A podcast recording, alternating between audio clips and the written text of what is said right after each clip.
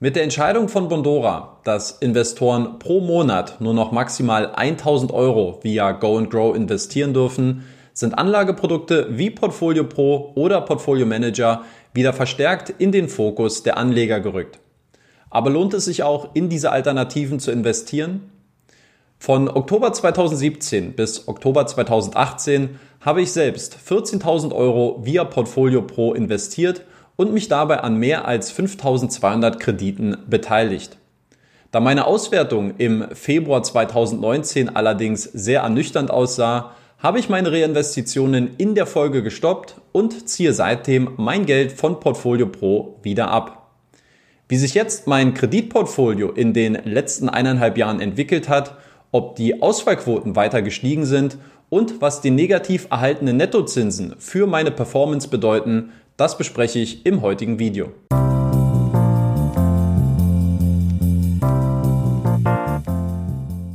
Bondora bietet aktuell vier Anlageprodukte an, die Anleger auf der estnischen Peer-to-Peer-Plattform zum Investieren nutzen können.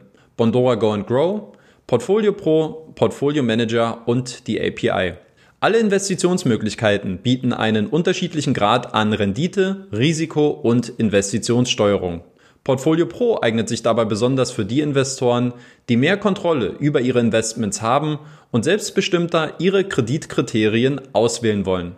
In der Umsetzung ist Portfolio Pro eine Art Erweiterung des Portfolio Managers mit zusätzlichen Auswahl- und Filterungsmöglichkeiten. Die Folge ist das Erstellen einer individuellen Anlagestrategie, bei der ein hoher Grad an Autonomie für Anleger im Vordergrund steht, die genaue Vorstellungen über die Zusammensetzung Ihres Portfolios haben. Bevor wir auf die Auswertung zu sprechen kommen, ein kurzer Blick auf meine persönlich gewählten Investitionseinstellungen bei Portfolio Pro.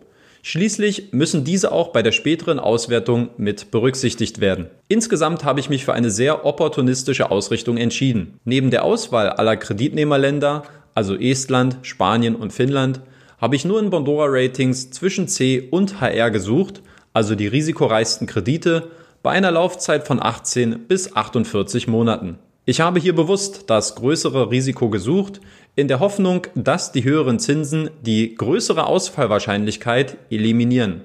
Was daraus geworden ist, zeige ich dir jetzt. Angefangen mit den ersten 2000 Euro am 1.10.2017 habe ich innerhalb eines Jahres insgesamt 14.000 Euro via Portfolio Pro angelegt. Nach der Aussetzung meiner Reinvestitionen im März 2019 konnte ich seitdem 8000 Euro an Zinsen und Tilgung wieder zurückgewinnen.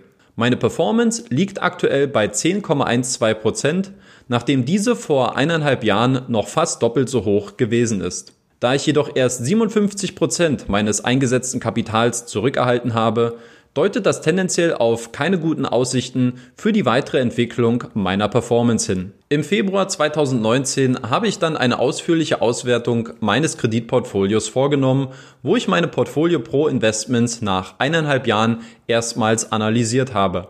Interessant war für mich dabei unter anderem zu sehen, dass 51 Prozent der Kreditnehmer bereits zuvor einen Kredit von Bondora in Anspruch genommen haben. Wenn du wissen willst, ob die Wiederholungsquote auch bei Peer-to-Peer-Plattformen wie Wireinvest, Twino oder Estate Guru ähnlich hoch ist, empfehle ich dir mein Video von letzter Woche anzusehen, wo ich versucht habe, das Profil der Peer-to-Peer-Kreditnehmer herauszuarbeiten. Jetzt aber zurück zum Thema.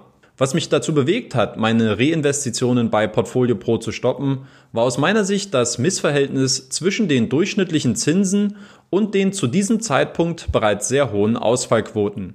Der durchschnittliche Zinssatz lag in meinem Kreditportfolio bei 37,25 Prozent. Die höchsten Zinsen haben dabei die Spanier mit circa 68 Prozent gezahlt, gefolgt von den Finnen mit 45 Prozent und den Esten mit 27 Prozent.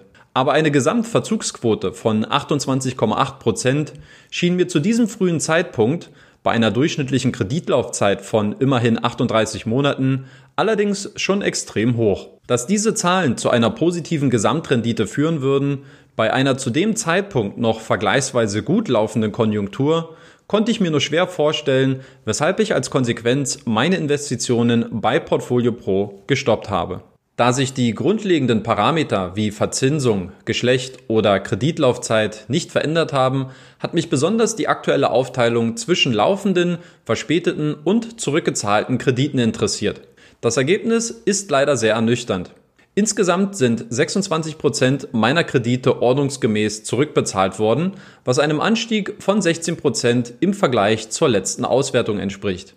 Die Anzahl der verspäteten Kredite hat sich hingegen fast verdoppelt und ist von 28,8 Prozent im Februar 2019 auf nunmehr 50,23 Prozent im Oktober 2020 angestiegen.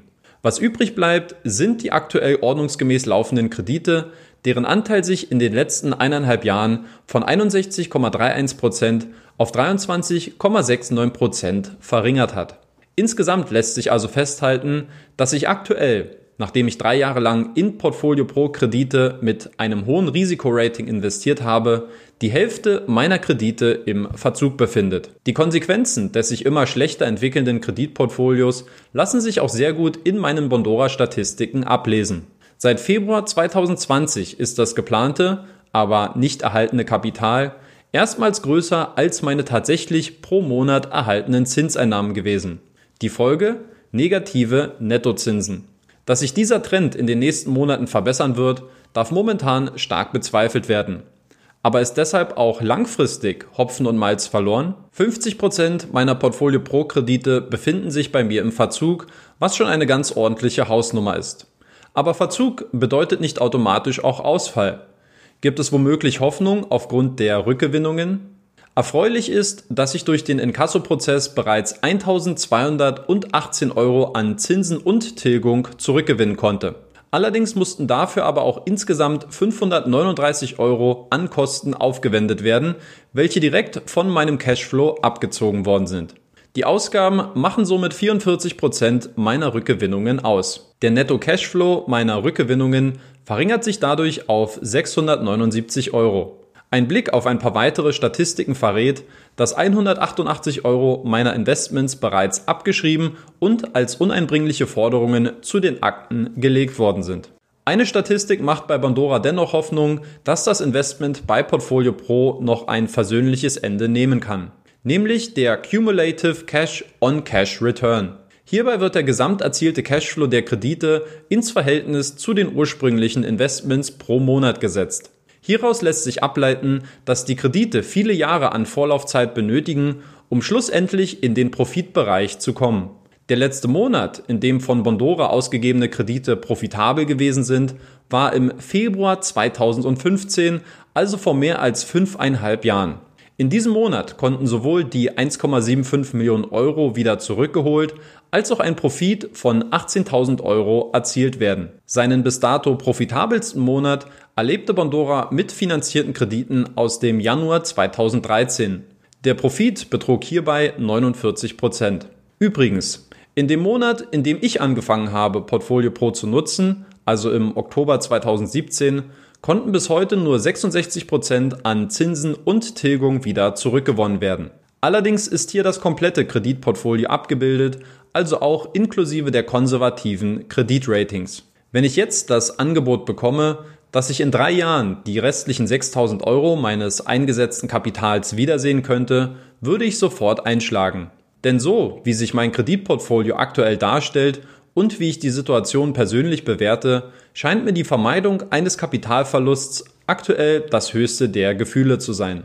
Dass Schadensbegrenzung allerdings nicht das ursprüngliche Ziel meines Investments gewesen war, sollte hingegen auch klar sein. Insofern fällt mein aktuelles Zwischenfazit eher ernüchternd aus, auch wenn ich die letzten Kerzen der Hoffnung noch nicht ausblasen möchte. Abschließend noch meine persönlichen Learnings bezüglich meines Portfolio Pro Investments. Erstens, Gier frisst Hirn. Angetrieben von einer Rendite jenseits der 20 Prozent habe ich vollkommen unnötig viel Geld in Bondora Portfolio Pro investiert, ohne vorher die Performance über einen längeren Zeitraum zu überwachen. Ungeduld und Hybris sind in diesem Zusammenhang zwei Worte, die definitiv zu meinen bisher größten Fehlern beim Investieren gehört haben. Zweitens, auch wenn das finale Kapitel noch nicht geschrieben ist, würde ich meine Finger von Portfolio Pro lassen. Gleiches gilt für den Portfolio Manager. Die einzige sinnvolle Alternative sehe ich aktuell in Bondora Go and Grow, wo ich nach mehr als zweieinhalb Jahren gute Erfahrungen gesammelt habe. Und drittens, wenn ich heute nochmal die Chance hätte, die Auswahl meiner Portfolio Pro Einstellungen anzupassen, würde ich, basierend auf meinem heutigen Wissen, ausschließlich in die konservativsten Ratings aus Estland investieren. Bitte versteht das aber nicht als eine Art Anlageberatung, welche ich weder leisten kann noch will.